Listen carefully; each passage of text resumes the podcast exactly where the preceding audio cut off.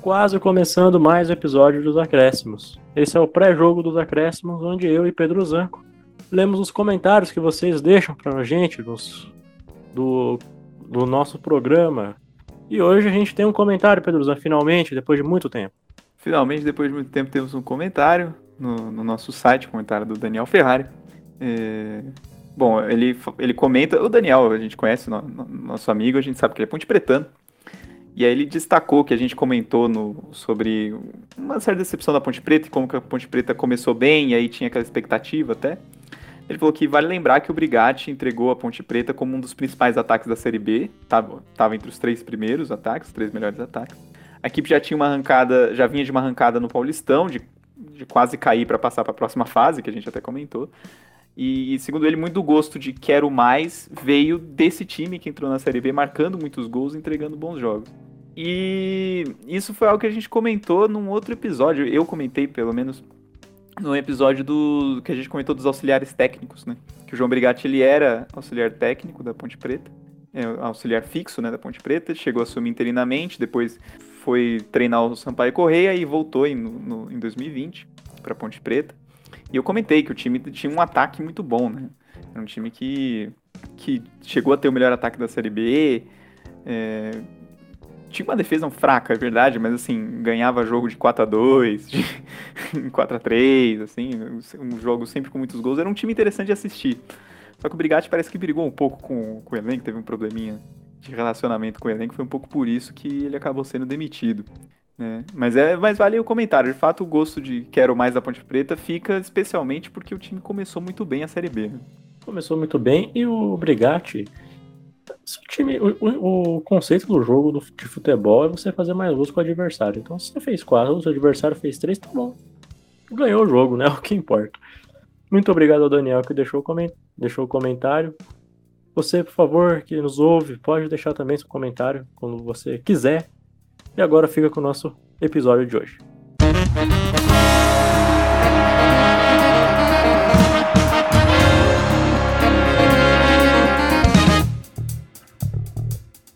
Começando mais um episódio de Os Acréscimos. Como vocês já sabem, eu sou o Rodrigo e estou, como sempre, na presença dele, Pedro Zan. Olá, Pedro Zan. Cabreúva, olá todo mundo que está ouvindo o nosso 21 episódio dos Acréscimos. Muito obrigado a todo mundo que ouviu o último episódio também. E vamos aí, vamos aí, mais um, mais um episódio legal, novamente com convidado, porque a gente começou 2021 botando convidado em todo o programa, porque assim é mais legal.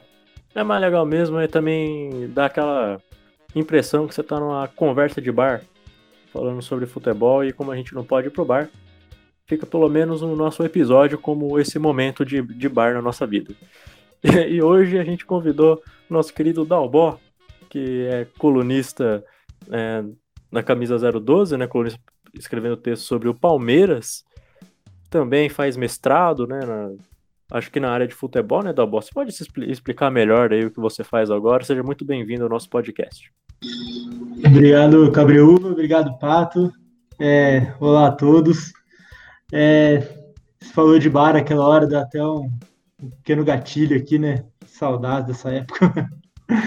Mas, bom, é isso mesmo. É, eu sou o Gustavo Dalbó. Eu faço mestrado na área de, de futebol, né, na FEF, né, na Educação Física da Unicamp. É, meu mestrado ele mexe um pouco com com o Jornal dos Esportes, né, o antigo Jornal dos Esportes. Eu estudo, estou começando agora, né, a estudar esse período do futebol brasileiro entre 59 e 70, né, dos, da Taça Brasil e do Roberto Gomes Pedrosa. Mais ou menos por aí que a gente vai. Período bom, período bom, esse daí. Bem, a gente convidou o Dalbó para se juntar aqui conosco, né, que estamos sempre aqui, eu e Pedro Zan, para falar um pouquinho sobre Mundial, sobre o Mundial de Clubes, que é essa competição que acabou de acabar, né? Acabou faz poucos dias que o Bayern de Munique se sagrou campeão do Mundial de Clubes da FIFA. E o Mundial é uma competição que tem, gera muita controvérsia, né? A gente vai começar falando aqui é, do Mundial, do modelo do, do Mundial, principalmente, não da competição é, em si, né? Como a gente. Como foi o torneio, é, que acabou de terminar, porque a gente vai falar do, dos formatos que já existiram É, esse, a gente vai começar falando por esse formato da FIFA que existe desde 2005, né? Porque não a FIFA organiza mundiais desde 2000, mas teve um, um hiato, né? Porque eles organizaram o Mundial de 2000, depois só voltaram a organizar de novo em 2005, aquele Mundial que o torcedor São Paulino não se esquecerá nunca. É, só que a, o formato em 2005 era um formato completamente diferente do Mundial de 2000, né? Então, o, o Mundial de 2005 já tinha muito mais a ver como uma, uma espécie de continuidade da, do, do torneio intercontinental que fez tanto sucesso no século anterior. Então, vamos começar por aí, né, Pedrozan? É, vamos começar por aí. O, a Intercontinental foi um torneio que foi surgir em 60, né? Porque em 55 a UEFA forma né, a sua Copa dos Campeões, a atual da Liga dos Campeões, e aí o Santiago Bernabéu, o próprio, né?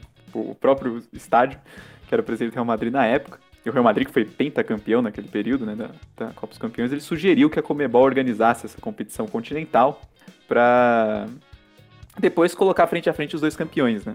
Essa era a ideia, para definir o melhor time do mundo. E foi isso, foi assim que a Comebol criou a Libertadores. Em 60 a gente teve a primeira Intercontinental e foi uma Copa de muito sucesso, né? Especialmente nessa, nessa primeira década, né, dos anos 60, e foi amplamente legitimada como de fato o torneio que determinava o campeão mundial na sua época, né? É, e, e, a final era de, de disputada em ida e volta, era um, era um torneio interessante, né? Você tinha um jogo na Europa, um jogo na América do Sul, então simbolizava, né, né, ainda nessa época que você não tinha tanta transferência né, daqui da América do Sul para a Europa, simbolizava um pouco uma disputa né, de escolas de futebol, uma briga de escolas de futebol. É, só que teve um período um pouco obscuro, né?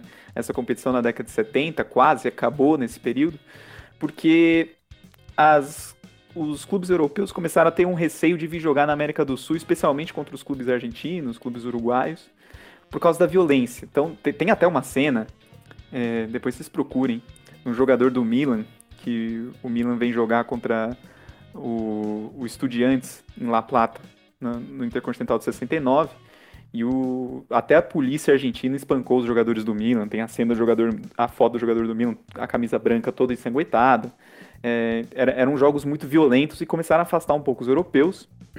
Por dois anos a competição não, a competição não aconteceu. Em outras cinco edições na década de 70, o campeão não foi. O campeão se recusou aí, a Europa mandou os vice-campeões. Isso só foi mudar em 80 quando a Toyota comprou a, a Intercontinental, convenceu tanto o Comebol quanto o UEFA a, a passar a organização para ela, e ela passou a organizar um, um, jogo único no Japão, né?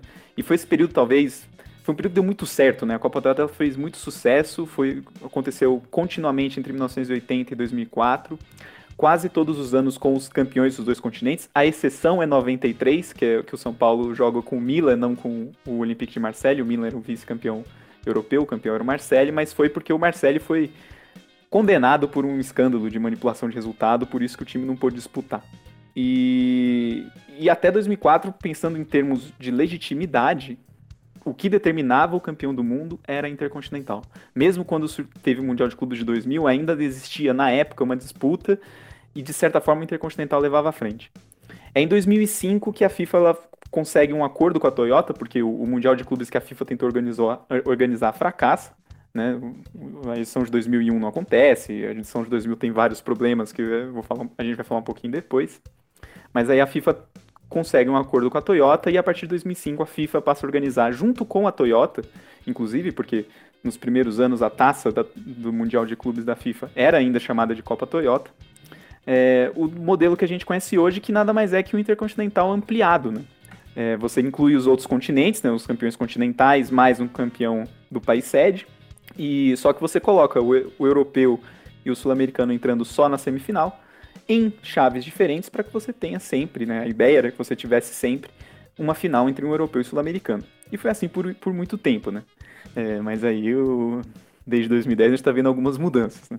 A gente está vendo algumas mudanças, é, mas a FIFA sempre prezou por fazer um mundial de verdade, né?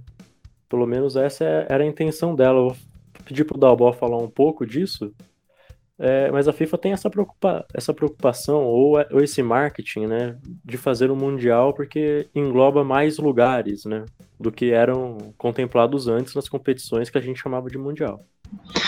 É, com certeza, a FIFA, ela até hoje, assim, é uma das características mais marcantes dela, né, e que legitima tudo que ela faz, é uma, uma força de proteção muito grande às próprias marcas, né? Então, se a gente pegar mesmo a Copa do Mundo, né? Porque a Copa do Mundo, ela tem a, a Copa do Mundo de seleções, no caso, ela tem tanta força, né? Ela tem tantos patrocinadores e tudo mais. É porque a Copa do Mundo, né? A FIFA garante, dentro desse torneio, dentro dessa competição, é, uma proteção às suas marcas, né? Aos seus, seus patrocinadores e tudo mais. E isso sempre aconteceu, né? Então, quando a gente a gente olha lá para o início desse torneio do torneio intercontinental e tudo mais, e até torneios, tentativas de torneios mundiais, né, foram realizados antes desse intercontinental, é, a gente vê que a FIFA prezava por um é, por uma marcação de que aquilo não era um mundial, porque para a FIFA o que é mundial é a Copa do Mundo de Seleções. Aquele torneio era o mundial. A FIFA também acreditava, né, de certa forma, que ela não era responsável pela organização de torneios de clubes, né? Então, ela, de certa forma, liberava ah, as tentativas né, de outras organizações, sejam elas federações é, ou até né, marcas e como é o caso aqui do Brasil, né, é, daqui da, da Copa Rio, por exemplo, o, o Jornal dos Esportes e tudo mais, ela liberava que outras entidades tentassem criar esses, essas competições diferentes, né, essas competições mundiais, desde que não se chamassem mundiais, né? Porque para a FIFA mundial era ela que organizava e para a FIFA mundial era um torneio exclusivo de seleções. Bem, muito bem colocado, Lobo. É... E aí em 2000 a FIFA resolve fazer o seu, o seu torneio de clubes, né, tomar para si esse é, a responsabilidade de fazer um mundial que fosse de, de clubes. E esse torneio aí contou com oito equipes divididas em dois grupos e os líderes eles disputariam a final. E a sede, todo mundo sabe que foi no Brasil, aí dividida entre as cidades de São Paulo e Rio de Janeiro. Até porque os dois representantes também do Brasil eram dessas cidades, né? Com certa polêmica, né, Pedro Zan? Tem algumas polêmicas. E, inclusive, isso que o Dabol falou, a, a, FIFA, ela até hoje, quando ela põe a lista dos campeões mundiais, ela fala que os campeões mundiais são aqueles que ganharam o Mundial de 2000 e daí de 2005 e diante, porque é isso, o Mundial é ela que organiza. Né? Quando a UEFA e Comebol organizavam, não era o Mundial da maneira que ela queria. Só que a própria FIFA reconhece que o torneio intercontinental é um título de nível mundial, assim como a Copa Rio, só que fala que são de competições diferentes, não são competições que a FIFA organizou, são outras competições, mas tem que ser tratadas com a relevância que tem um Mundial. Mas Mundial, Mundial é só o dela, né? E o primeiro foi esse de 2000, que o Cabru falou, só que tem alguns problemas que afetam um pouco a legitimidade desse torneio, né? É, e a primeira polêmica é justamente essa sobre a escolha dos times. É, a, a Comebol determinou o representante sul-americano, né, o, o campeão sul-americano, dois dias antes do Palmeiras ser campeão da Libertadores de 99. E aí ela enviou, junto ao Corinthians, que já estava garantido por ser o campeão brasileiro de 98, como você bem falou, mas ele viria a ser também em 99, foi o bicampeonato do Corinthians. Né? É, ele seria o representante do país sede, mas a Comebol decidiu mandar junto o Vasco. Existe uma questão do porquê que isso aconteceu. Né? É... o Vasco seria interessante, comercialmente falando, você ter, como a sede seriam São Paulo e Rio de Janeiro, um time de cada. Então, talvez por isso, inclusive tem até uma história de que a FIFA conseguiu um acordo com o próprio Palmeiras, garantindo que, ó, em 2001 vocês vão vir, mesmo não sendo campeões de 2000 nem de 2001, vocês vão vir, como campeões de 99, disputar o torneio de 2001, mas aí o Vasco disputa em 2000, que é para garantir esse, essa vantagem econômica, né? Como a gente sabe, o Corinthians ganhou, o Corinthians ganhou do Vasco na final, e isso também afeta um pouco a legitimidade, de certa maneira, porque o Corinthians. A, a, a, torcida brasileira e, de certa forma, europeia foi construída nessa visão da Intercontinental de que para ser campeão mundial você tem que ganhar a primeira Libertadores. E aí o Corinthians ganha o torneio sendo campeão nacional, sem uma Libertadores, isso, isso afeta um pouco a, a, a legitimidade do torneio para a opinião pública, vamos dizer assim. Só que tem alguns, os outros, o que escancara esse problema na, na escolha dos times é, por exemplo, além do Vasco, único, os únicos times que representavam as suas, as suas temporadas de 98 foram o Real Madrid, que foi o campeão da Intercontinental de 98, e o Al Nasser, da Arábia Saudita, que foi campeão da Supercopa da Ásia, também no mesmo ano. E de resto foi tudo de no... campeão de 99. O Manchester United, que era o campeão da Liga dos Campeões de 99. É, o Raja Casablanca também, que era acho que, o campeão africano de 99, entre outros times, não vou citar todos aqui. É, só que eu acho que o último golpe, acho, nessa questão da legitimidade do torneio, talvez tenha sido o fato de que a competição de 2001 não aconteceu. A FIFA anunciou, a FIFA até sorteou os grupos da, da competição, que ia acontecer na Espanha, é, só que os planos fracassaram, porque essa competição que teria 12 times acabou não acontecendo, os 12 times divididos em três grupos, já que a empresa ISL, com a qual a FIFA tinha um acordo para organizar o torneio, ela faliu. E depois foi comprovado que ela faliu como resultado de um esquema de propina que envolvia dirigentes da entidade como João Avelange e Marcelo Teixeira, os nossos, os nossos representantes nesse esquema maravilhoso. É, e um outro motivo também que, que foi importante para essa falência, né, para esse cancelamento do torneio, foi o fato de que ele ia acontecer no mesmo momento da Copa das Confederações. E eu, outras empresas preferiram patrocinar a Copa das Confederações do que o Mundial. Que mostrava de fato que não era um torneio. Não era visto ainda como um torneio muito relevante. Sofreu um pouco com isso, com essa questão da legitimidade. Né? E sofre um pouco até hoje, tem sempre essas discussões. A FIFA reconheceu o golpe, reconheceu que fracassou o projeto, abandonou esse projeto inicial do Mundial, né, para depois retomar em 2005, e acabou indenizando todas as equipes, né, inclusive o Palmeiras, que teve um problema. O Palmeiras investiu muito pensando no Mundial de 2001 e não teve Mundial de 2001, acabou perdendo dinheiro. E, e também indenizar a Federação Espanhola, que ajudar a, a realizar a competição. Então esse, essa primeira tentativa do Mundial da, da, FIFA foi um pouco fracassada. A primeira edição rolou, mas a segunda não, e aí até hoje tem, tem gente que questiona a validade do Mundial de 2000. E é interessante que depois o Palmeiras, no, além de não ir para o Mundial de 2001, depois a gente olhando agora, né, para trás, né, em 2002 o time ainda é rebaixado, né? Tem alguma coisa a ver uma, uma coisa com a outra, Dalbó, você que acompanha de perto a história do Palmeiras? Você acha que teve alguma influência disso, do alto investimento, depois desmonte de time, essas coisas? Bom, o Palmeiras ele foi um time que durante toda a década de 90, né? No, bom, toda não, né? A partir ali do, do acordo da Parmalat, em 92, se não, se não me engano, é, o Palmeiras forma times realmente muito fortes, né? Então, se a gente pegar até a base né, de, da seleção de 2002, metade do time praticamente havia passado pelo Palmeiras. Vários jogadores da Copa de 94 tinham passado pelo Palmeiras ou passariam posteriormente, né? Então o Palmeiras, ele, ele realmente, junto com essa parceira, ele investiu um dinheiro muito grande. É, nesse momento, né, depois que, que não ocorre o Mundial Interclubes é, de, de 2001, todo esse dinheiro investido pela Parmalat acaba, começa a, a acabar, né? E, e para sanar muito desse dinheiro, é, os jogadores deixam de, de vir para o Palmeiras mesmo, né?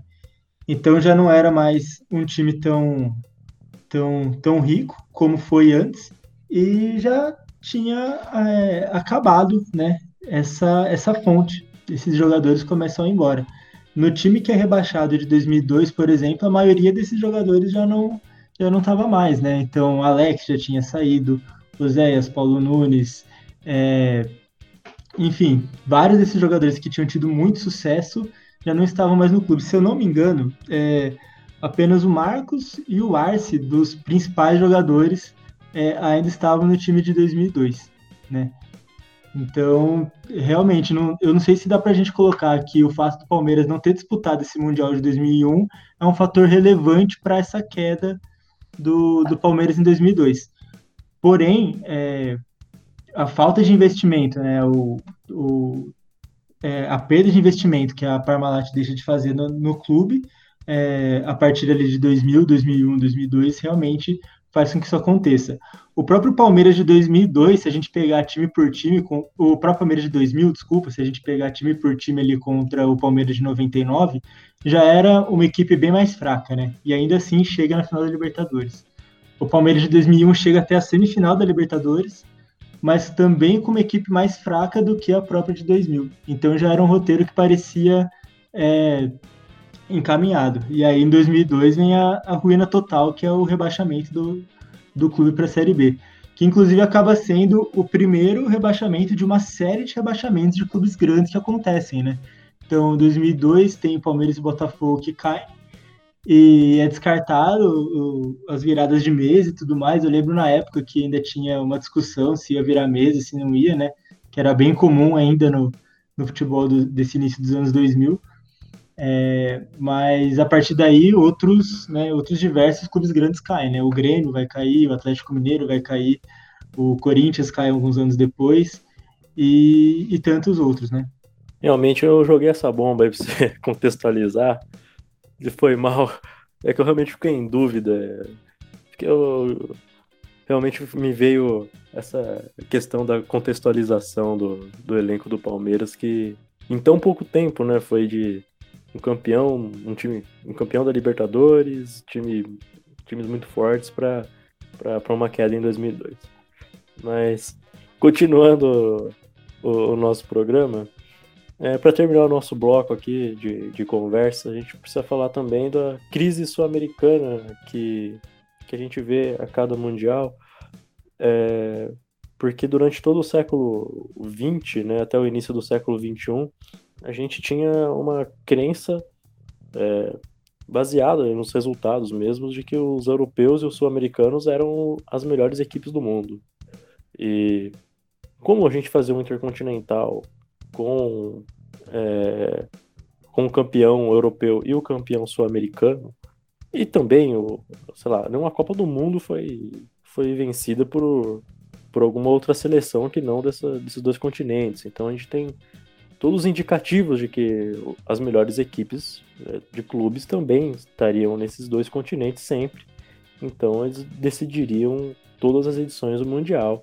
E foi assim até o, o novo formato da FIFA também, no início ali, entre 2005 e 2009, é, sempre o, o sul-americano é, disputando com o europeu a final, como já era esperado, e como o próprio formato, como a gente viu, já conversou aqui um pouco, é, sugeria né, que, fosse, que fosse assim mesmo. Tudo, os, as duas equipes entrando já na semifinal, enfim. Só que aí, a partir de 2010, a coisa começou a ficar um pouco, um pouco feia é, para o futebol sul-americano. É, nas últimas 11 edições, é, enquanto os clubes da UEFA disputaram todas as finais, os campeões da Libertadores disputaram apenas seis. Então, nesse meio tempo, nós tivemos é, campeões africanos, como o Mazembe em 2010, e agora até mesmo os campeões na América do Norte, né, o Tigres, é, chegou na final esse ano, tirou o Palmeiras na semifinal. E a gente teve também três representantes do país sede chegando na final, o Raja Casablanca, que tirou o, o Atlético Paranaense, o Atlético Paranaense, o Atlético Mineiro, do Ronaldinho e tudo lá o Kashima Antlers em 2016, que eu acho foi. Tirou o River, eu acho que foi o River, já não lembro mais. E o Al Ain em 2018. Então a gente não tem mais a, aquela hegemonia que a gente tinha antes. Isso pode ser explicado, acho, por vários fatores, né? É, a gente, o mercado, futebol sul-americano virou um grande mercado para outras ligas de, de mais poder financeiro que levam os atletas os melhores atletas daqui. Não só os melhores atletas, mas também os, os melhores treinadores, enfim. Isso acaba enfraquecendo muito o futebol daqui. Comentário rápido. Queria um comentário rápido de vocês, se vocês quiserem comentar sobre essa crise no, na, no futebol sul-americano que aparece no, nos mundiais recentes. Acho que só para né, fazer um, uma, uma correção, o, o, em 2016 foi o Atlético Nacional, né? foi eliminado pelo Kashima Antlers. Em 2018, sim, foi o River. É, eu acredito que essa desvalorização do futebol, né, essa crise do futebol sul-americano, ela não seja apenas é, por essa perda de jogadores que a gente tem, né? A gente tem também uma crise é, de técnicos, né, de comissão técnicas muito grande, né? É, tirando a Argentina e, e, a Colômbia, que também é, tem uma certa tradição nos últimos anos de formação de treinadores, é, dificilmente o, um treinador, por exemplo, daqui do Brasil, que é a principal potência financeira da América do Sul, é, vai, vai ter algum sucesso ou vai dirigir algum time da Europa, né? Ou de, né, de, um, de um centro um pouco mais é, pouco mais né, nesse momento mais qualificado, digamos assim, né? A gente pensar, é, acredito que o último treinador de sucesso que foi para lá foi o Filipão, né? Que dirigiu o dirigiu a seleção de Portugal até 2006, posso estar enganado, até 2008, e depois dirigiu o Chelsea, né? E não completou nenhuma temporada pelo Chelsea, né? E a gente vê, né? Isso faz, né, faz mais de 10 anos já, né? Então, eu acho que a gente também tem uma crise nesse ponto. Uh, o, o, futebol fora desses centros, né, desse centro América do Sul e, e, Europa, cresceu muito, né, desde os anos 80, principalmente, né. Então, quando a gente pega, né, a, a Copa Toyota acontecendo no Japão a partir da década de 80, é também por um incentivo do futebol, né, da, do desenvolvimento do futebol nessa região, né. A gente tem, por exemplo, alguns anos depois de Suzico indo jogar na, na, no Japão, e vários jogadores do Brasil que chegaram a disputar a Copa do Mundo jogaram lá, né? O César Sampaio, por exemplo, foi um que, que, que jogava no Japão, o Dunga chegou a jogar no Japão, o Tafarel jogou no Japão. Então, é, existe um, um, desenvolvimento maior. E, de certa forma, é, os brasileiros, nesses últimos anos, mesmo os que passaram da semifinal, nunca foi um jogo tranquilo, parece, né? Então, é, sempre passou, sempre ele parece que cumpria sua obrigação, mas nunca com uma tranquilidade, com uma, sabe, de forma suave, um jogo protocolar. Não, muitas vezes o time tinha que suar muito para passar, né? E, e acabava passando, mas em algum momento parecia que ia parar de passar. E esse momento chegou, né, com o Inter em 2010. E a partir daí, isso agora aconteceu várias vezes. O Tigres, né, desse último ano de 2020, né, que eliminou o Palmeiras, eu acho um caso bem interessante também, porque o, os times mexicanos eles tinham uma, uma fama de serem pipoqueiros, na verdade, né? Porque eram bons times. Né? Normalmente o, o time mexicano, todo mundo pensava, pô, tem que tomar cuidado com esse time mexicano aí, que esse ano os caras estão vindo forte. E sempre chegava na hora e pipocava. Então, é, também parecia que em algum momento um time mexicano ia passar, sabe? É, é uma crise, sim, do futebol sul-americano. É, eu acho que dá para colocar nesses termos de que principalmente o futebol brasileiro tem sim uma crise, mas essa crise também passa por um fortalecimento desses lugares é, periféricos, né, que saem desse centro Europa América do Sul. E esse centro Europa cada vez mais e mais e mais distante desse segundo centro América do Sul. Só uma coisinha, eu concordo com assino embaixo em tudo que o Dalbó falou, a questão principal é essa mesmo, o futebol sul-americano está em crise, porque tem esse problema de perda de talento, mas também a gente tem uma crise tática, ele tem toda a razão em falar que a gente tem uma crise tática. Só que também a gente tem que considerar que o futebol na África, na Ásia, na, na América do Norte, né, tá se desenvolvendo cada vez mais e a gente está ficando no nível deles. A gente não chega, não bate mais de frente com os europeus. Essa é a realidade. É, e mesmo o, o Dabó falou de como os times sofreram, os times sul-americanos até e brasileiros, né, que chegaram na semifinal do mundial, sofreram para passar para a final. É, e na final também, a gente nunca viu um time um time sul-americano ser muito superior ao, ao, adversário, né? Lógico que a gente não espera que seja muito superior, mas sim ter uma vitória tranquila, exatamente tranquila, né? São Paulo sofreu demais com o Liverpool, o Rogério sempre teve que fazer de tudo. O Liverpool teve uns gols anulados também. O, o Inter sofreu demais com o Barcelona, achou aquele gol lá do, do Gabiru, mas, mas parecia que o Barcelona, é, o Barcelona tinha a bola o tempo inteiro, o Barcelona estava em cima do Inter o tempo inteiro. O Corinthians até jogou bem, no, talvez não tenha sofrido tanto até fazer o gol, pelo menos, é, contra o Chelsea, mas depois teve que contar com uma atuação brilhante do Cássio, que, que pegou tudo né, na, naquele jogo. Então, é, mesmo quando chega, a vitória é suada, é muito suada, né? E diferentemente dos europeus que estão ganhando tranquilo tem muito tempo. Inclusive, vale destacar, o sul-americano não marca um gol numa final de Mundial desde, desde esse Corinthians de 2012, né? Então, assim, é, é algo terrível. Mas eu acho que 2010 foi uma tragédia. Perder para o Mazembe pareceu uma tragédia, pareceu um vexame, e foi mesmo. Lógico que foi, mas é, naquele momento parecia algo muito mais devastador. Acho que a queda do Palmeiras para o Tigres em 2020 parece menos. E isso mostra um pouco de como que, de fato, o, o, futebol no Brasil e na América do Sul não, não, não tá mais no nível que, que já esteve, não tá mais... Uh, cap, não é mais capaz de bater de frente com o futebol europeu e está brigando pau a pau com os, os clubes dos outros continentes, né? Esse Tigre se chega na final na, na Libertadores disputa para chegar na final e quem sabe ser campeão. É, não, não foi uma derrota terrível do Palmeiras, é um time que, que poderia ter ganho do Palmeiras na Libertadores de 2020. Né? E, e o Palmeiras também acabou perdendo a disputa do terceiro lugar, foi a primeira vez que o Sul-Americano não ficou em terceiro lugar, mas o próprio al a gente tem que considerar o seguinte, o al é um time que tem é o maior campeão africano disparado, é um time que quando chegou no Mundial com uma sequência de 32 jogos invicto, não, não, não é não, não é também um, o al não é mais um time pequeno, muito fraco, que se o sul-americano pegar ele tem a obrigação de fazer três. Não tem mais, agora é, todo jogo é equilibrado. Então, isso fala muito da nossa crise, mas fala também, como o Dalbó pontuou bem, do desenvolvimento do futebol em outros lugares. Bom, eu, eu acho que, né, entrando um pouco nesse assunto do Mundial do Palmeiras, assunto delicado, né? Falar de Mundial e falar de Palmeiras, eu como palmeirense confesso que é um assunto delicado. mas é, um dos dados, né, que, que tenta mostrar essa, essa diferença, né, entre o europeu e o resto do mundo, né, é o valor de cada clube, né, o valor dos jogadores, da somatória, né, do, dos jogadores.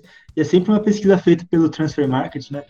Então a gente tem o Bayern, é, é, o valor do Bayern em si, sendo literalmente 10 vezes maior que o do segundo colocado, que é o Palmeiras, né, 10 vezes. É muita coisa, né. Se a gente pensar ainda, né, claro, tem o fator também, né, de que, pô, só do cara estar na Europa ele já vale mais, né, para sites, né, como o Transfer Market. Mas, por exemplo, o Palmeiras, né, o jogador mais valioso do Palmeiras e do futebol brasileiro atualmente é o Gabriel Veron, né? O Gabriel Veron é o jogador mais valioso, não porque ele é o melhor jogador, mas porque ele é um jogador muito novo e tem um potencial de venda e um potencial de, de, de qualidade mesmo quando for embora do, do Brasil é muito alto. Mas quando a gente faz a comparação com o Tigres, por exemplo, a gente vê que valores de Palmeiras e Tigres são próximos. Né? O Palmeiras, se não me engano, custava. O valor total era de na, na, casa de 80 milhões e o do Tigres de 60 milhões. Só o Gabriel Veron são 20 milhões, aproximadamente. Então, é, é, o nível de, entre Palmeiras e Tigre, por exemplo, é muito próximo. Muito, muito próximo. Né? E além de se né, considerar que é um trabalho já do, do Ferret de mais de 10 anos, né, e, e tudo mais. Mas a, a gente hoje está num patamar entre diferença de futebol é, sul-americano e, e, futebol europeu que acho que em nenhum momento da história a gente chegou perto, é, minimamente perto disso. Bem, se a gente está falando aqui de que o que os sul-americanos estão tendo dificuldades né, no Mundial de Clubes, é, para o europeu parece estar tá muito fácil. E isso também não é legal para a FIFA, e é por isso que no segundo tempo a gente vai falar um pouco sobre o, o que a FIFA pretende fazer com o Mundial. Agora vamos para o nosso intervalo a gente já volta com o segundo tempo.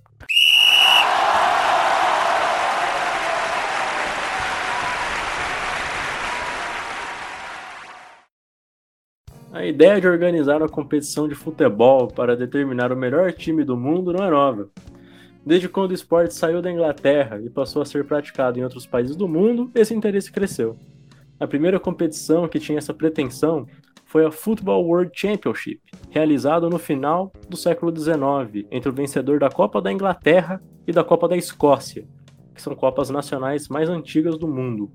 Houveram outras competições com essa pretensão no início do século XX, como o troféu Sir Thomas Lipton, disputado em 1909 e 1911, entre um representante inglês, é, o West Auckland, que é um clube amador da época, é, já, o, já que os ingleses não tinham nenhum interesse em enviar suas principais equipes, e contra alguns representantes de ligas europeias do continente, como a Juventus, é, e ambas foram vencidas pelos ingleses na época, que hoje disputam a nona divisão do país. Contudo, quando o futebol começou a ganhar força em outros continentes, outras competições internacionais surgiram, visando determinar o melhor time do mundo. Talvez a mais conhecida aqui no Brasil seja a Copa Rio, foi vencida pelo Palmeiras em 1911 e pelo Fluminense em 1951, melhor dizendo, do Palmeiras, né, não 1911, e pelo Fluminense em 1952, que deteve grande prestígio, é, principalmente por aqui, claro.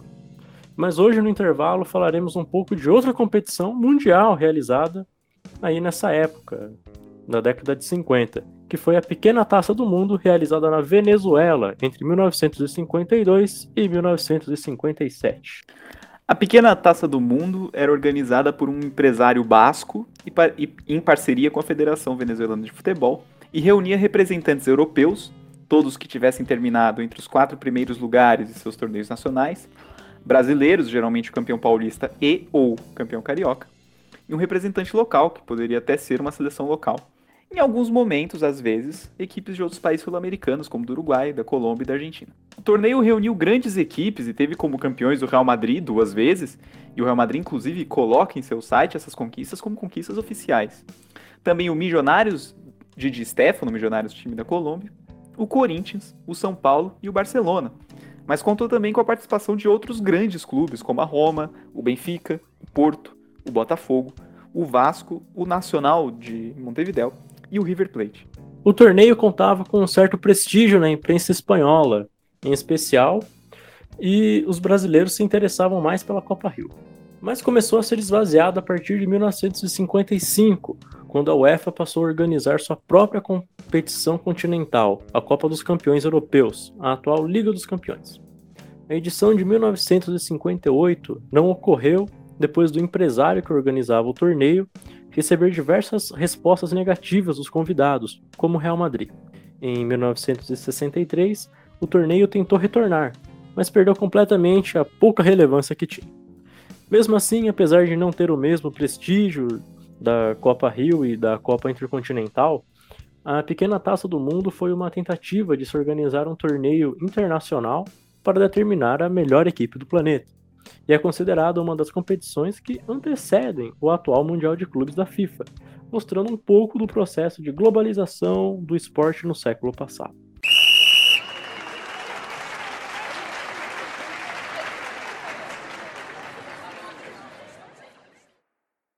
Para o nosso segundo tempo, vamos falar um pouco sobre o novo formato que a FIFA pretende fazer do Mundial de Clubes.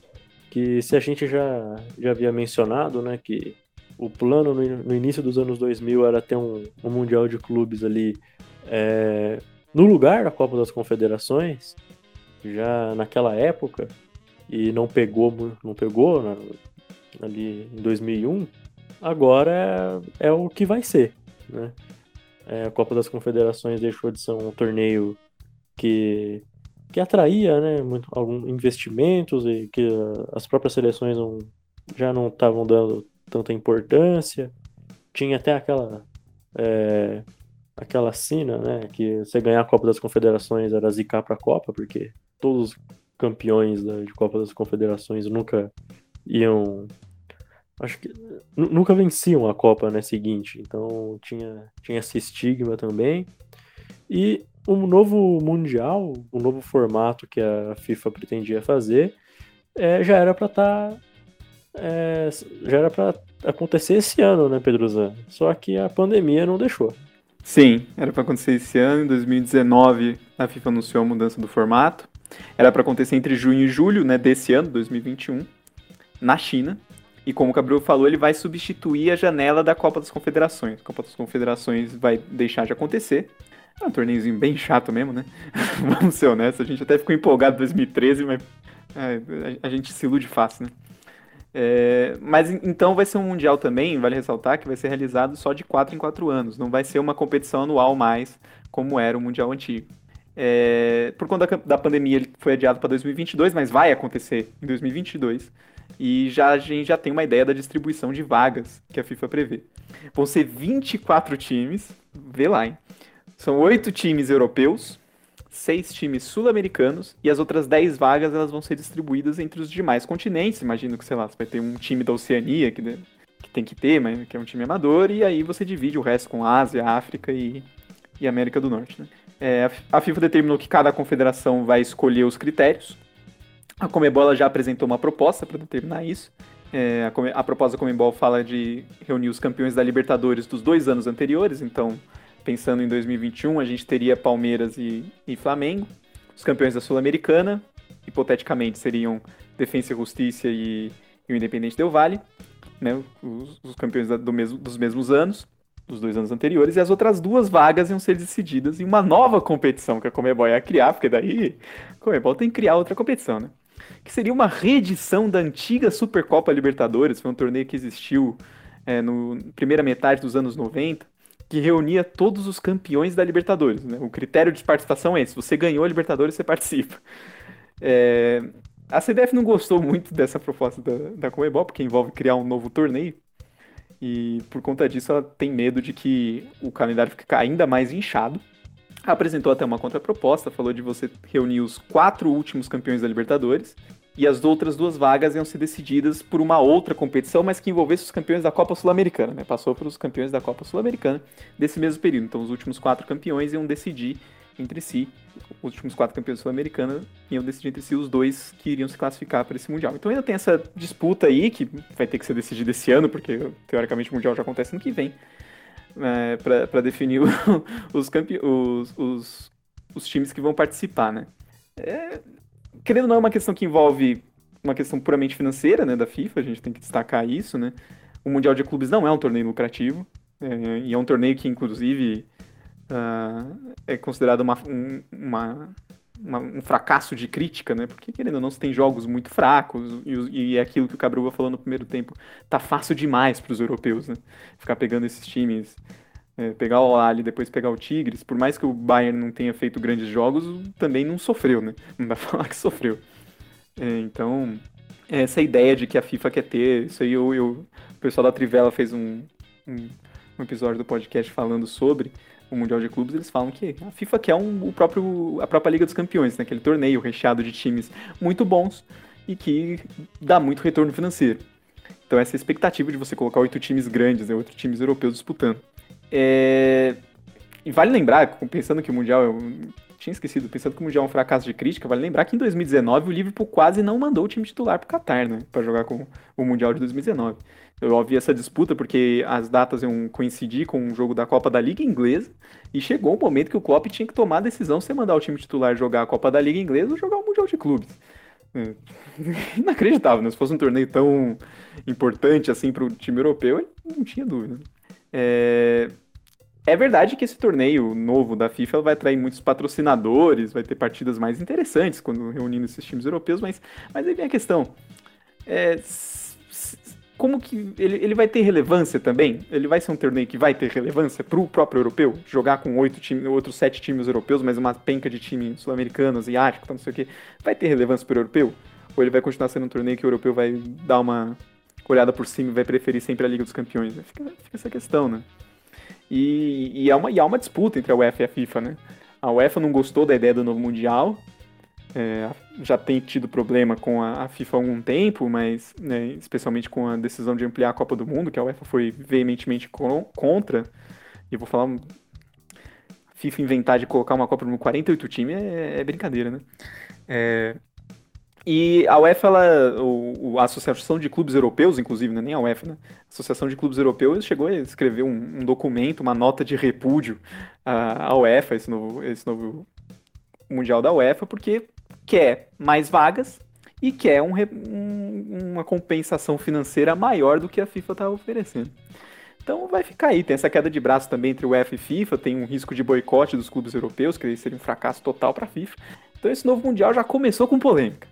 Já começou com polêmica, principalmente porque, no fim das contas, é, é como você disse, né? Uma, é um mini, uma mini Champions League, porque o, os times europeus têm que vão, vão, vão decidir quase que entre si sempre, né? Porque a, a intenção da, da, da, FIFA é botar os, o, os europeus contra os europeus, porque é isso que eles, eles consideram relevante também, né? Ganhar do, dos seus, dos seus vizinhos ali que eles consideram ser os melhores times de fato. Então, é, essa eu acho que é a esperança que a FIFA tem de você ter uma relevância maior para o torneio e não fazer o torneio ser anualmente também. É, a gente também não tem muito onde colocar jogo, né? E o Mundial parece ser um peso pro, pro calendário europeu. O sul-americano dá muita importância, né, pro, Mundial, no brasileiro principalmente. Mas eu acho que o sul-americano costuma dar uma importância muito grande. Mas a gente também tá também tem essa ideia de que o europeu ele é o onde está onde tá o melhor futebol hoje também, né? Então, você ir desafiar o melhor futebol e voltar com o título pra gente vale muito mais do que o cara que já acha que tá jogando contra, contra os melhores sempre vai jogar contra uma equipe que não é melhor. É, então acho que o Mundial, o novo formato do Mundial vai por aí, tentar trazer a relevância de você jogar com outras equipes que sejam muito fortes, todas juntos, juntas ali, mas vai acabar, vai ter uma tendência de ser sempre o, os mesmos times, né? É, sendo campeões. É, vocês acham que o, que o sul-americano vai conseguir uma hora ou outra beliscar esse título aí? Os europeus jogando, jogando forem jogar sério mesmo essa competição? Ou vai ser uma competição, ou sei lá, pode ser que todo mundo comece a levar como uma competição de início de temporada, ninguém joga sério e, e no fim das contas o plano da FIFA também não funciona e tudo vai por água abaixo. Mas parece meio difícil, né? Olhando só pelo, pelos times, por tudo que é o, como funciona o futebol hoje em dia, pelo que é o nível do futebol jogado na América do Sul, nos outros continentes. Parece difícil a gente ver um sul-americano campeão de novo com esse formato. O que vocês acham? Olha, eu concordo. Eu acho que é, é assim, é virtualmente impossível um time não europeu voltar a conquistar o Mundial é, num formato desse, né? Porque a gente pensa, é, os últimos brasileiros campeões, né? Corinthians, é, Internacional e São Paulo.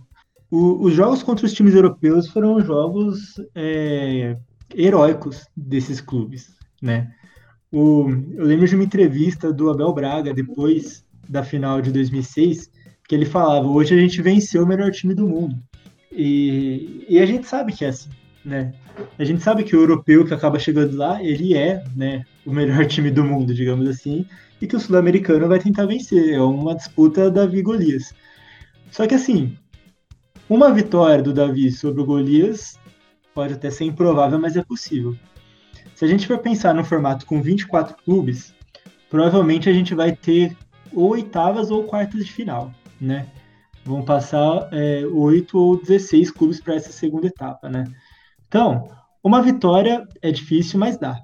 Duas vitórias é, assim, né? Sinceramente, é pô, quase impossível. Três vitórias, não tem como, né? Se o Corinthians tivesse jogado contra o Chelsea em 2012, aí vencesse o Chelsea, jogasse contra o Barcelona em 2012, e depois fizesse um terceiro jogo contra o Bayern de Munique, é muito difícil a gente imaginar que ele teria vencido os três. Da mesma forma, se o São Paulo tivesse pegado o Liverpool, depois o Milan, depois é, não sei, qualquer outro time europeu, e mesma coisa com o Inter. É muito difícil, é, é, é praticamente impossível. E eu fico pensando também é, em como que se dão essas estru a estrutura né, desses clubes, porque aqui na América do Sul a gente não tem esse é, esse esse costume, né? Não sei se costume não é bem a palavra certa, mas os nossos times não duram quatro anos, né? Então o time que vence a Libertadores hoje não vai ter o mesmo time daqui quatro anos. Se a gente pegar até o Palmeiras de quatro anos atrás, não tem ninguém praticamente é, no mesmo time de hoje. Isso acontece, de certa forma, com todos os clubes, né, que não são europeus, porque é, o assédio desses clubes que acabam conquistando títulos, que acabam conquistando vitórias, o assédio europeu é muito grande, e nesse momento o assédio chinês é grande, o assédio é, dos times árabes é muito grande, o assédio do futebol dos Estados Unidos é muito grande, então, os clubes não mantêm esses, essas equipes. E uma, uma terceira coisa que eu, que eu não, não tenho certeza é do interesse, por exemplo, dos jogadores em disputar esse novo, esse novo campeonato. O Tony Kroos, né, meia do Real Madrid, ele deu uma declaração em foi agora no fim do ano, acho que foi em novembro de, de 2020 agora, é 11 de novembro de 2020.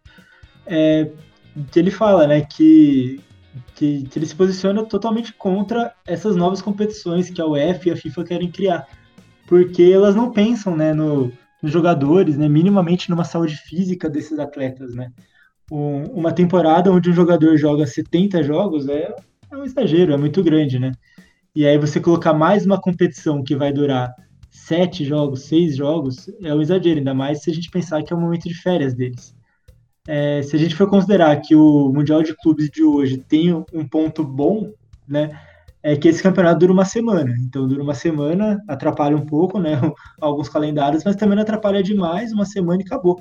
Agora, tirar um mês para essa competição é, vai ser vai ser muito complicado de encaixar nessa, nesses calendários europeus e, e acaba totalmente com qualquer chance de um, um não europeu conquistar o Mundial de Clubes. Eu concordo com tudo que o Dalval falou. Acho que ele falou praticamente tudo que eu pensei em falar, tanto essa questão que os jogadores europeus não vão querer jogar porque atrapalha realmente o calendário deles, mas pensando nessa questão de se a gente vai ver um, um time não europeu vencer o título, é isso que o Dalval falou. Vencer uma vez dá, vencer três vezes um clube europeu é duro, é difícil, né? vai exigir muita coisa. Especialmente porque, de fato, o futebol sul-americano é muito volátil. É, o, o, o, time campeão da Libertadores de quatro anos atrás foi o Atlético Nacional de Medellín. Me fala quem viu o Atlético Nacional jogar, se o time tá brigando na Libertadores, que nem foi pra Libertadores no último ano, como é que tá na, no Campeonato Colombiano, que também acho que não é campeão colombiano há um tempo. Então, assim, é outro time, o time foi desmontado depois da Libertadores. Né? É, e isso acontece toda vez. É, eu acho que assim, isso exige que o futebol sul-americano se reorganize uma, da melhor maneira possível. É muito difícil, da maneira como a gente perde jogador para o mercado europeu por uma questão financeira, é, a gente tem que considerar, os caras pagam em euro. Né? A gente tem que considerar sempre isso. É muito mais fácil, os caras pagam em euro. E como o Dalma falou, o mercado chinês, o próprio mercado é, mexicano, que é a economia dolarizada, você tem muito jogador do, da Argentina, do Uruguai, da Colômbia, Chile, etc., que vai jogar no México, até nos Estados Unidos e tal, porque lá é, a economia é mais forte do que a nossa. no contexto atual, nossa economia vai piorar bastante. Então, assim, na medida do possível, até dá para se organizar, porque a gente ainda tem que considerar que o futebol sul-americano ainda tem muito talento. É, eu acho que isso que é importante a gente vê grandes nomes do futebol sul-americano brilhando nas grandes equipes europeias. As grandes equipes europeias são tão grandes assim por causa do talento que a gente tem aqui na América do Sul. Então a gente tem que tentar potencializar ao máximo esse talento de alguma maneira para a gente talvez de alguma maneira bater de frente com o time europeu. Mas vai ser duro, vai ser duríssimo. A perspectiva, considerando o, o, o momento que a gente está vivendo, vendo essas últimas edições do Mundial, de como que os, os sul-americanos têm sofrido para chegar na final, né? E como que quando o time que chega na final geralmente não oferece muito perigo ao, ao time europeu, a tendência é que os europeus ganhem todo ano. Será que os europeus vão gostar de jogar um, um torneio assim? Sei lá, né? Entrando. É... É... Desculpa, Gabriel, vou te cortando aqui. Não, é, entrando um pouco nisso que o, que o Pato falou, é, eu, eu não sei, né? Talvez eu seja um, um, pouco trouxa ao pensar nisso, mas eu acho que o futebol sul-americano talvez é, tivesse voltando a um caminho de conseguir disputar o Mundial no formato atual. Porque assim, né, a gente é, acabou entrando numa zoeira, né, do ah, o Flamengo jogou, o, ganhou o troféu de igual para igual contra o Liverpool, né, algo, algo nesse sentido. Mas, cara, sinceramente, o Flamengo não jogou mal contra o Liverpool. O Flamengo, assim, né, pensando que o Liverpool, ele jogou, né, ligeiramente talvez não tão ligeiramente, mas jogou sim com freio de mão puxado, né? Não foi na intensidade que o Liverpool estava acostumado a jogar, não levava o, com a mesma seriedade que costumava levar. O Flamengo jogou um jogo extremamente digno contra o Liverpool e podia sim ter ganhado aquele jogo, sabe? Eu acho que esse era um caminho que a gente talvez começasse a traçar, né? A temporada 2020 foi uma temporada muito atípica por conta da pandemia e, e tudo mais. Então, é, acredito que fosse muito difícil o Palmeiras, por exemplo, conseguir algo nesse sentido, né? Porque é um trabalho de nem três meses, com 27, 28 jogos disputados, pouquíssimas semanas de treino, então é, não, não, conseguiria apresentar o mesmo nível de, de, de, disputa que o Flamengo apresentou, por exemplo, caso chegasse numa final contra o Bayern de Munique. Mas é, você melhorando as condições é, de trabalho mesmo, né? Um, um, trabalho um pouco mais sério, um trabalho melhor do ponto de vista tático, do ponto de vista é, físico do, dos nossos jogadores, que foi isso que o Flamengo fez muito bem ano passado, é, em 2019, né? Na temporada passada. É, você tendo Flamengo jogando assim, você tendo um Palmeiras jogando assim, o River Plate jogando assim, você aumentando esse nível de disputa dos clubes sul-americanos, talvez a gente conseguisse voltar a disputar real esse campeonato, né? Porque assim, o, o Flamengo, ou o Palmeiras, ou o River, ou o Boca Juniors, ou o Santos, né? Eles podem não ser tão bons quanto, quanto o Real Madrid, quanto o Bayern de Munique, quanto o Liverpool. Mas, pô, tecnicamente, esses times não são piores que o Eibar da Espanha, sabe? Não, é, não são times tão ruins assim também, tecnicamente falando, sabe? São times que têm suas qualidades, mas que não estão acostumados também a esse nível de disputa, né? Então, tendo um incremento nesse nível de disputa aqui na América do Sul, né, uma disputa mais equilibrada de times realmente fortes, né, e todo ano fortes, é, eu acredito que a gente conseguisse voltar a disputar esse campeonato. Acho até que você tem razão, sim, no, nesse último pensamento, Dalbo. É, mas agora, agora para acabar for, esse formato vai ficar complicado. Mas a gente tinha, talvez, acho que não todo ano, mas talvez com mais frequência conseguir fazer uma boa disputa, pelo menos uma, no eventual final. Mas também o Flamengo é, é um bom exemplo, mas também era um time muito muito acima, né, do que a gente estava tá, acostumado. Talvez não taticamente em todos os sentidos, né, porque a gente viu a final contra o River que time teve muita dificuldade, né? Final da Libertadores. Mas era um time de muito valor individual. E, e é complicado você montar esses times sempre. vou deixar a última pergunta pra gente. É, vocês, por favor, respondam. Não, não se alonguem muito, por favor. É, eu queria saber aí de, de, de, vocês dois se esse modelo diferente né, de mundial é, que vai se iniciar pode acontecer uma desvalorização histórica dos campeões anteriores, do, dos mundiais anteriores. O que, vocês acham? Bom, é, eu acredito que sim. É, eu acho que esse processo de desvalorização histórica acontece é, sempre, assim, né? Se a gente pensar, é, tá um grande, um grande debate nessas últimas semanas, nesses últimos meses, sobre a validade dos gols do Pelé, por exemplo, né? E assim, não é só europeu que está discutindo se os gols valeram ou não tem muito brasileiro que também está questionando se esses gols foram válidos, né? E surgem coisas do tipo, ah, mas também ele jogava contra, né, time de, sei lá, falam tipo, ah, times de mecânicos, times, né, no sentido de que não eram jogadores profissionais. Então, é, essa desvalorização da história, né, acaba acontecendo sim. E, e eu acredito que com uma mudança de formato tão grande, né, tão grande quanto essa, né? Um campeonato que começa a ser disputado é, de quatro em quatro anos, em outro formato é, totalmente diferente, eu acredito que vai existir sim, né? Se a gente pensar, existe uma, uma desvalorização atual, por exemplo, em relação aos, aos intercontinentais, né? Então é muito discutido, muito debatido se são torneios iguais ou do mesmo nível, ou se são realmente mundiais, tão mundiais quanto o mundial atual com uma mudança de formato para uma competição de quatro em quatro anos e tudo mais, eu tenho certeza que, que essas competições anuais que a gente tinha aqui, é, seja intercontinental, seja mundial, vão ser sim muito desvalorizados. É, eu acho que é o processo que geralmente acontece mesmo, né? A gente vê isso acontecer em várias competições, inclusive como da Bola Intercontinental, mas também a própria Copa Rio, que foi um torneio que na época era muito relevante. Né? e foi tratado como um título mundial. Você pega jornal da época, foi tratado como um título mundial. E foi uma. E foi, na verdade, a primeira tentativa de você reunir clubes de continentes diferentes para determinar quem é o melhor time do mundo, né? É, tem que considerar isso pensando na sua época. A gente falou sobre isso, o Dalbó comentou sobre a questão dos mil gols. A gente tem um episódio que a gente fala sobre, sobre essa tentativa de diminuir a relevância da, da história, etc, etc que é um processo que geralmente acontece por causa disso, né? Que você tem mudanças de, de formato, o, você tem essa coisa, não, intercontinental não é mundial, só tinha dois continentes, como é que é mundial, né? E, e isso vai prevalecer, vai continuar nessa própria competição assim.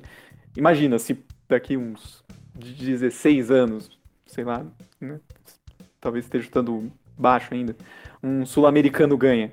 Vai, vai de menosprezar o, o título. Imagina, sei lá, o, o, o, o, Santos, sonhando aqui, o Santos ganha esse novo Mundial de Clubes e, e em, em 2040 e qualquer coisa provavelmente a torcida do Santos ou em outros lugares vão dar muito mais importância para esse torneio por causa dessa, desse novo modelo do que dava importância para o torneio que a gente viveu até uh, nesse momento. Isso é um processo que geralmente acontece. Mas eu acho que é sempre importante, e, e, quando a gente for fazer uma discussão, a gente tem que colocar as coisas nos seus respectivos contextos históricos. A gente não pode ser anacrônico em momento nenhum, especialmente quando a gente está falando de futebol. São realidades muito diferentes e esses torneios tiveram sua importância em seus, em seus momentos, né, em, seus, em seus períodos históricos. O Balboa sabe bem disso. Taça Brasil foi um torneio importante, o Roberto Gomes Pedrosa foi um torneio importante. São totalmente diferentes do Campeonato Brasileiro que a gente teve 71 em diante, e o próprio Campeonato Brasileiro 71 em diante teve umas três ou quatro formatos diferentes. Então, assim, mas todos eles, eles, a gente tem que entender qual era a relevância deles em seus momentos. E sem dúvida nenhuma, os mundiais que a gente conhece nesse modelo atual, os intercontinentais, são todos torneios que eram, tinham a relevância e a legitimidade de determinar quem era o melhor time do mundo na época. A gente não pode deixar isso se perder de vista, mas é um processo que geralmente acontece. Pessoal, a conversa tá, tá boa aqui, mas a gente já tá se alongando muito no tempo. Eu vou encerrar o programa, chamar o, os nossos acréscimos.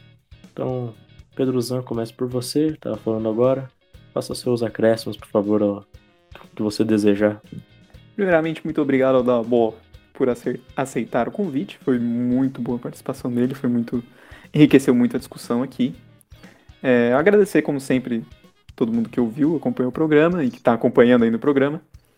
E, e bom, é, acompanhe a gente nas redes sociais, compartilhe esse programa, façam seus comentários, a gente gosta de ler os comentários no começo do programa. E, bom, é isso. É, até daqui 15 dias. Dalbó, por favor, seus acréscimos, fala aí do seu do, de onde você escreve também para o pessoal poder ler. Bom, é, primeiramente aí quero agradecer né, o convite aí de vocês. É, sempre aberto aí caso, caso queiram convidar de novo, estamos aí. e é, deixo o convite também aí a todo mundo que está ouvindo de acompanhar o Camisa 012. Ele é uma coluna né, do site Ludopédio, é, onde oito amigos falam sobre seus respectivos clubes, né? Inclusive o, Pato participa também, falando sobre o Santos.